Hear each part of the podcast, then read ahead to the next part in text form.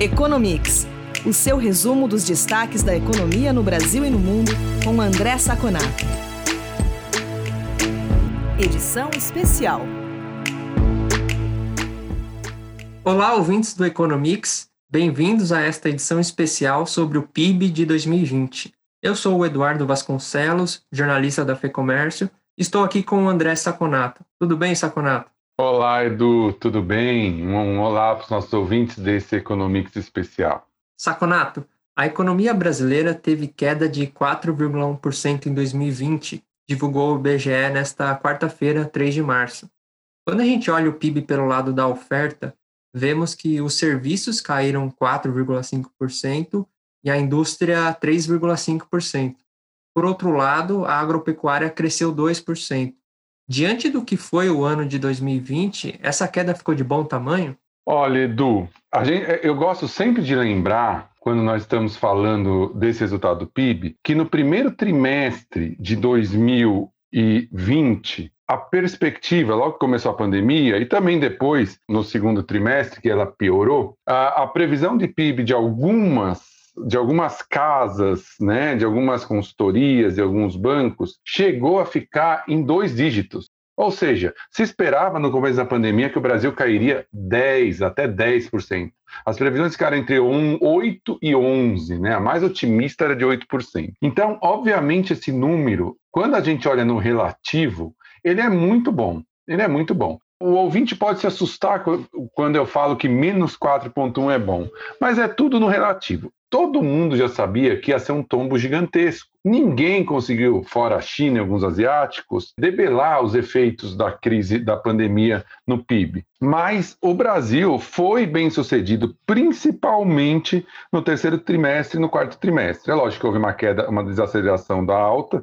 O terceiro trimestre nós tivemos uma alta de 7,7 e o quarto 3,2, obviamente, até porque a base já era maior, mas a gente conseguiu recuperar principalmente por conta de algumas aberturas da economia que nós tivemos no, no melhor momento da pandemia e principalmente do auxílio emergencial. Claramente, esse número é muito positivo é, se nós fizermos a análise mais completa do cenário que ele foi obtido. Saconato, você gostaria de destacar alguma coisa sobre os setores que compõem o PIB? É, os serviços foram que mais caíram no ano passado, né? Exatamente, Edu. Um número assustador para a gente colocar aqui é o, a parte de serviços que engloba restaurantes, academias e bares.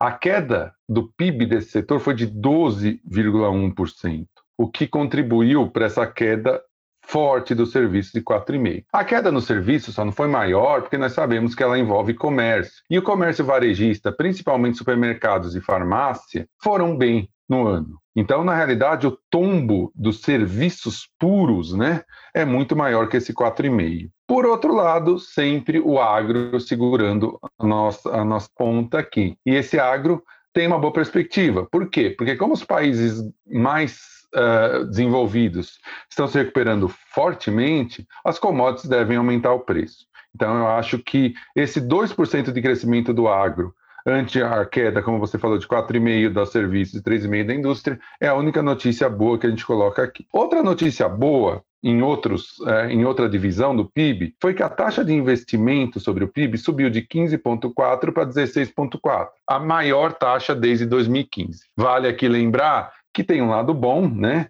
Que a taxa de investimento não se deteriorou em relação ao último ano muito, mas também tem o um lado ruim. Essa taxa é investimento sobre o PIB. Como o PIB caiu muito, tem um fator positivo aí colocado nesse indicador, justamente por um cenário negativo, o que não é todo, todo bom. Né? E como uh, você disse, o consumo das famílias caiu 5,5% mas a poupança das famílias aumentou 2,5%. O que aconteceu é um reflexo da pandemia.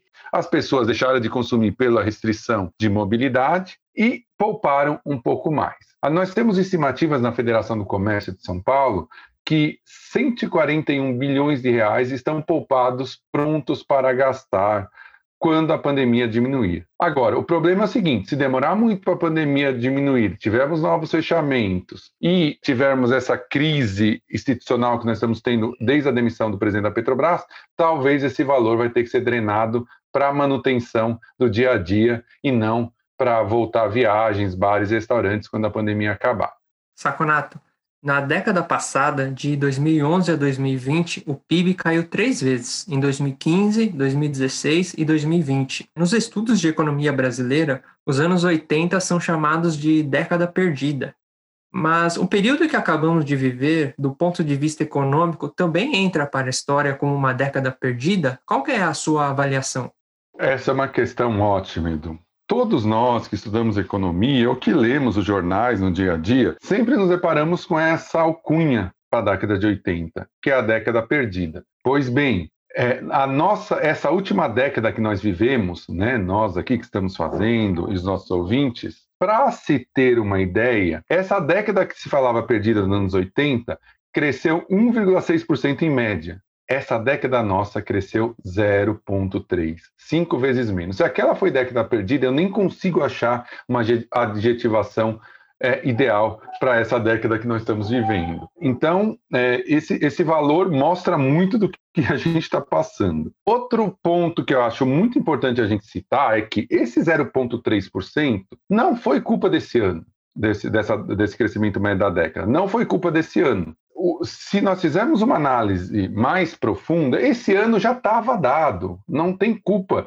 O fato de cair 4,1% não é culpa de política econômica, não é culpa de governo, muito pelo contrário. O auxílio emergencial até atenuou essa queda. O grande culpado pela queda desses dessa década são os anos 2015 e 2016, em que nós caímos 3,5% e 3% respectivamente com o mundo crescendo. É uma queda acumulada de mais de 8%, com o restante do mundo crescendo as condições econômicas ótimas. Essa foi pura falta de habilidade, incompetência das políticas econômicas feitas pelos, pelo governo naquele, naquele momento. E um outro ponto que eu gostaria de citar aqui para os nossos ouvintes, mais na parte de história, é que as duas décadas anteriores às quedas, né, a 70 em relação a 80 e os 2000 em relação a 2011 e 2020, nós tivemos crescimentos relativamente consistentes. A década de 70 cresceu 8,6% e essa década de 2000 a 2010 cresceu entre 3,5% e 4%. O que, que isso revela? Revela que provavelmente esses crescimentos não eram sustentáveis e jogaram para outras décadas